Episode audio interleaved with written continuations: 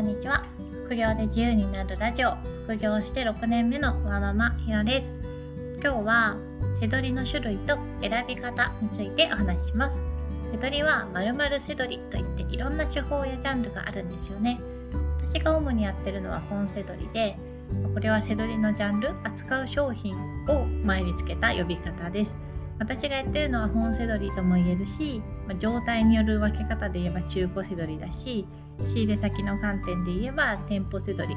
もっと詳しく言えばブックオフセドリとも言えます、まあ、副業でセドリをやってみたいけどまだ具体的に何セドリをするか決めてない人よくわからない人に向けてセドリの種類がどんなものがあるのかと何を選んだらいいのかっていう選び方を紹介します。まず背取りの種類は分類の仕方によっていろいろあります。一番メジャーなのは扱う商品のジャンルによる分類です。例えば本を扱うなら本背取り DVD 背取りゲーム背取りおもちゃ背取り食品背取り家電背取りブランド品背取りなどなど。扱う商品を前につけて〇〇背取りといって何でもやる人はオールジャンル背取りなんて呼ばれることもあります。次に商品の状態で分けると新品背取りと中古背取りがあります。私がやってる本セドリは中古本なので中古セドリの仲間です。新品セドリは新品のものを買って売るセドリです。家電量販店とかドラッグストア楽天などで買って Amazon などで売るのが一般的ですかね。新品で買って利益が出るのと疑問に思うかもしれませんが販売先によって価格差は結構あるんです。仕入れる時はポイント還元などをうまく利用すると新品でも利益が出せます。ポイント還元を最大限使っているのが楽天ポイントせどりです。仕入れ先の分類では店舗せどりと電脳せどりがあります。店舗せどりはリアルの実際の店舗で仕入れるせどりで電脳せどりはネットショップで仕入れるせどりです。店舗せどりの中にも具体的なお店の名前を付けてブックオフせどりドン・キホーテせどりコストコせどりなどと言われます。電脳セドリは楽天や Yahoo ショッピングあとは中国系のなんかアリババとかそういうのが仕入れ先になることが多いです。最後に販売先によって Amazon セドリやメルカリセドリ eBay セドリなどという呼ばれ方もあります。eBay は海外のヤフオクみたいで eBay セドリというよりは eBay 輸出販売とか eBay 輸入仕入れみたいな方がよく聞き慣れてる気がしますまあ、手取りの種類がたくさんある中でじゃ自分はどれをやったらいいのかなって悩みますよね。どの背取りの種類にチャレンジするべきかっていうのを決めるのに、まあ、3つの観点を紹介します。稼げるのか仕入れられるのか続けられるのかっていう観点です。稼げるのかっていうのを確認するには商品単価と目標金額から使える作業時間を考えて現実的かどうかっていうのをチェックしてみます。例えば月10万円稼ぎたいとして1冊500円の利益が出る本を販売するとしたら200冊売ることになります。最低でも毎月200冊仕入れてそして発送する時間があるかどうかっていうのを考えてみましょう。発送は FBA という Amazon の発送代行サービスを使うこともできますけどね。もしその仕入れや発送の時間が取れないという場合は商品単価を上げるっていう選択肢があります。先ほどの過程では1冊500円だったんですけどこれが1冊1000円の利益になったら仕入れや発送も半分になりますよね。2000円になったら4分の1です。ただ本1冊で1000円の利益を出そうとすると220円で仕入れた本だとしても Amazon で2000円前後メルカリなら1500円ぐらいで売ることになります。本は商品単価が安いのでそんなに利益が出るものはポンポン見つからないですよね。その場合は扱うジャンルとして本はちょっと単価が安すぎるから適してないかなっていうことになります。